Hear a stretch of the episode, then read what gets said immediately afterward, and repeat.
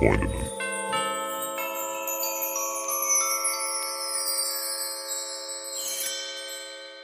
Liebe Leute, wir haben uns überlegt, es ist ja die Zeit der Besinnung und Mhm. was hilft manchmal beim Besinnen? In sich selber ein bisschen tiefer einkehren und da hilft reflektieren und darum haben wir uns überlegt, die nächsten 24 Tage, 24 Folgen zu kreieren mit Fragen, die einen näher an sich selber ranbringen und manchmal auch nicht. Und die erste Frage an dich, Jakob. Was ist der peinlichste Gegenstand, den du besitzt? Ähm, ah ja, ich habe so einen übergroßen Dildo, Ein, der in beide Richtungen so eine, so eine Penisform hat. Also mhm. das ist wirklich wie ein Unterarm. Du nennst ihn auch spielerisch Max und Jakob. Die beiden treuen Gefährten. Und dieses Ding ist wirklich gigantisch groß und ich habe den mal bei einem Dreh mitgenommen. Also es klingt wie ein Pornodreh, aber es war ein anderer Dreh. Auf jeden Fall ist er seitdem bei mir zu Hause, weil ich den nie zurückgegeben habe. Boah, der ist doch schon durchs Festival geflogen. ja, der war am Bananenwurfstand. Wer weiß, wie viele Hände. Der hat schon mehr Der schon- Hände gesehen, als für ihn gut ist. Ja, auf jeden Fall. An dem waren schon die meisten Hände dran. Und der liegt bei mir im Kleiderschrank unten in so einer Kiste. Ja. Und mir ist es ultra unangenehm, weil die manchmal die Haushälterinnen meine Wäsche einsortieren in den Schrank und ich bin mir sicher, dass sie schon ein, zwei Mal auf das Ding gestoßen sind. und allein die Vorstellung, dass sie das Ding sehen könnten, ist mir ultra, ultra unangenehm. Aber irgendwie kann ich mich von dem Teil auch nicht trennen, weil ich mir denke, vielleicht kommt er irgendwann nochmal zum Einsatz. Und der hat auch so eine. Was, wirklich? Ich würde ihn davor nochmal so abschauen. du musst ja mal duschen. Ja, daran hätte ich jetzt gar nicht gedacht, dass er zum Einsatz kommt. Okay, was ist der spießigste Gegenstand, den du besitzt? Der spießigste. Nicht der peinlichste. Der spießigste. Ich kann dir da auf die Sprünge helfen. Es ist eigentlich alles, was du besitzt. Dein Haus, Mhm. das ist ultra spießig in so einer Neubau-Wohnsiedlung. Mhm. Spießiger geht's nicht. Du fährst ein Kombi, Mhm. Nee, es ist nicht so ein Kombi, es ist sogar so ein. ein Familienvan. Ja, genau. Wow. Dann ist es, wie euer Haus eingerichtet ist. Mhm. Alles eigentlich, was ihr habt. Ihr habt einen Carport in weiß. Ja. Spießiger geht's nicht. Mhm. Ich bin das geworden. ihr habt ich- einen Mähroboter. ja, ja, das ist aber, das würde ich nicht unter spießig fallen lassen. Äh, Ja, Das ist ein reines Faulheitsgerät, weil ich Mhm. finde es spießiger als Meerroboter, finde ich Rasenmähen. Weiß ich nicht. Eigentlich, nicht?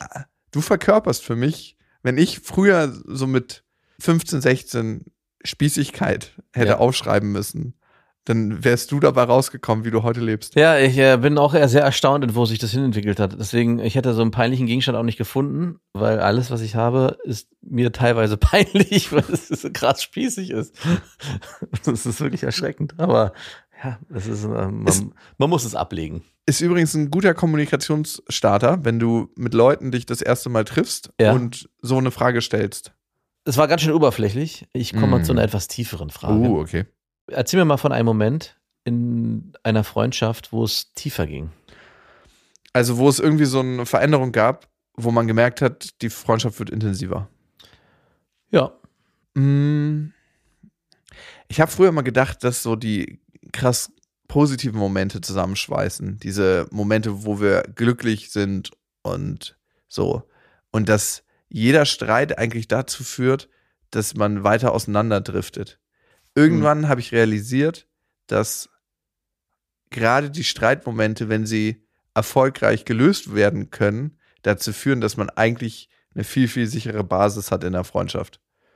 Und ich glaube, mein krassester Moment war eigentlich mit dir, als wir uns nach dem Festival so krass gestritten hatten und alles hinwerfen wollten und wir es dann durch ein total offenes Gespräch, durch die Perspektivübernahme von dir in meine Situation und von mir in deine Situation gelöst bekommen haben. Und für mich ist da so ein neuer Abschnitt in unserer Freundschaft angebrochen. Und bei dir?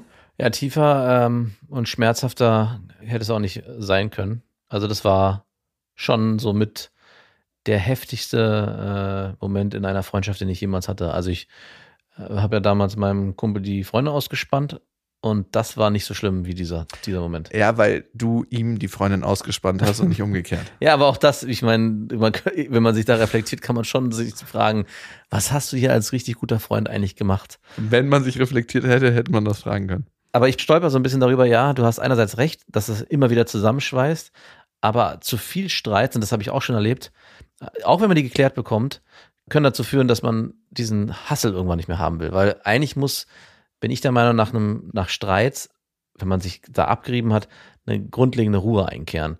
Und ich habe Freundschaften gehabt, wo ich da diese Ruhe nicht einführen konnte und auch das Gefühl hatte, das wird von dem anderen auch nicht so angestrebt, sondern man ist immer wieder in diesem ständigen Konflikt. Und ich habe diese Freundschaft dann ausschleichen lassen. Und er scheinbar ja auch. Also von daher, ja, ein, es stimmt auf jeden Fall, aber man muss auch aufpassen, dass man trotzdem mehr Harmonie hat als Streit. Ja, unbedingt. Also ich glaube, was immer ultra krass verbindet in einer Freundschaft, für mich jedenfalls, der Kit und das, was so wirklich zusammenhält, ist Vertrauen und Humor. Das sind für mich so die zwei wichtigsten Zutaten innerhalb einer Freundschaft. Mhm. Und das haben wir beides. Hast du einen Moment, wo du gemerkt hast, dass sich dein Anspruch an eine Folge, die wir hier aufnehmen, verändert hat? Ah, krass. Das ist eine richtige Metaperspektive-Frage. Die hast du dir doch selber ausgedacht. Gerade. Ich denke mir alles selber aus. Ähm, also. Äh, Außer die Geschichten, die erlebe ich.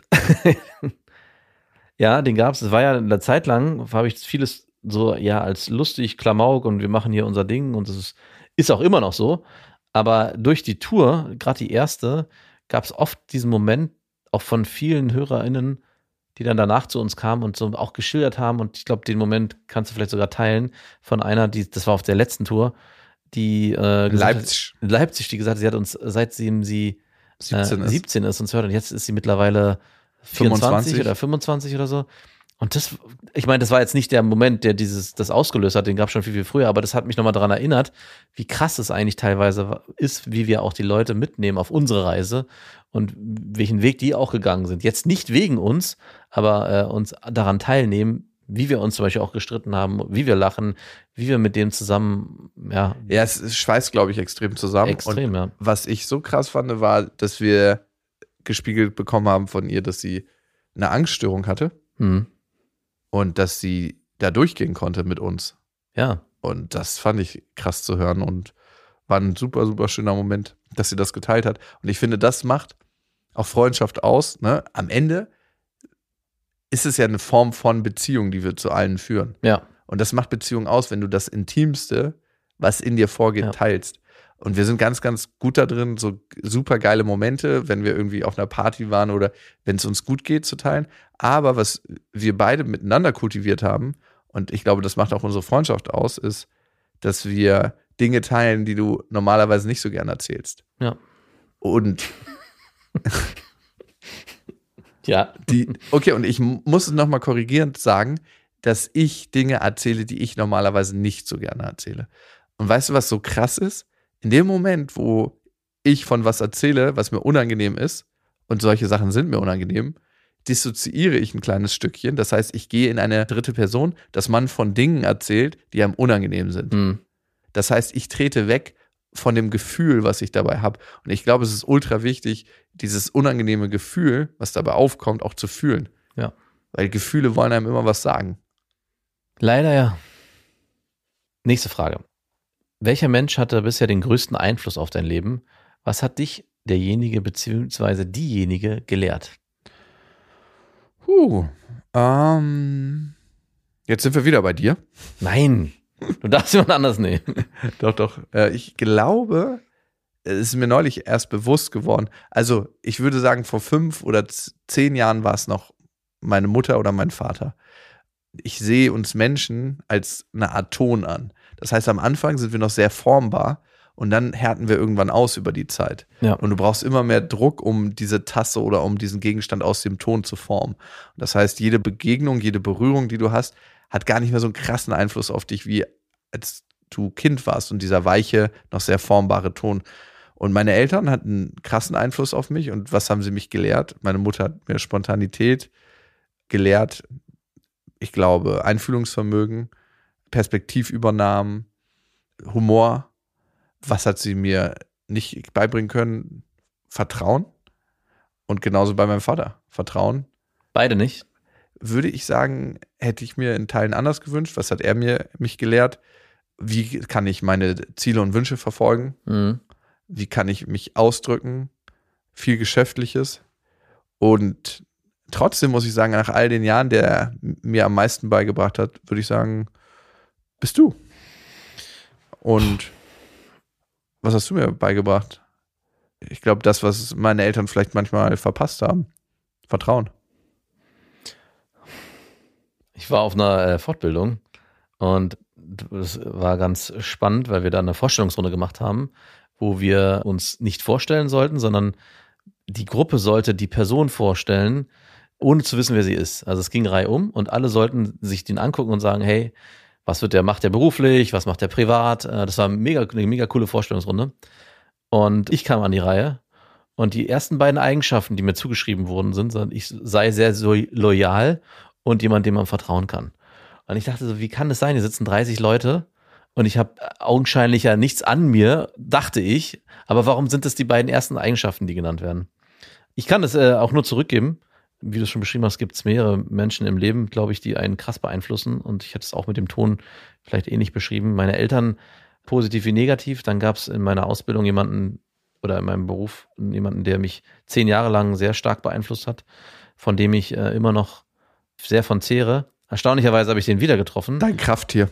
Mein Krafttier, genau. Erstaunlich habe ich den wieder getroffen und war doch sehr ernüchtert, wie weit ich mich aber entwickelt habe und wie sehr diese Person stehen geblieben ist in der Zwischenzeit. Aber so muss es sein mit Mentoren. genau.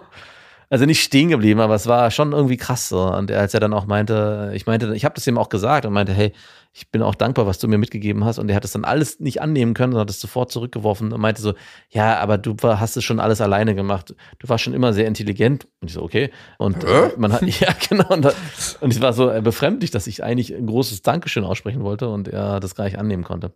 Und äh, du auf jeden Fall. Und zwar in dem Punkt, dass du mich auf jeden Fall mehr als nur einmal über meine Grenzen hast gehen lassen. Und das oft auch schmerzhaft war aber auch sehr gut war, weil ich weiß nicht, wo ich heute wäre, wenn das nicht der Fall gewesen wäre.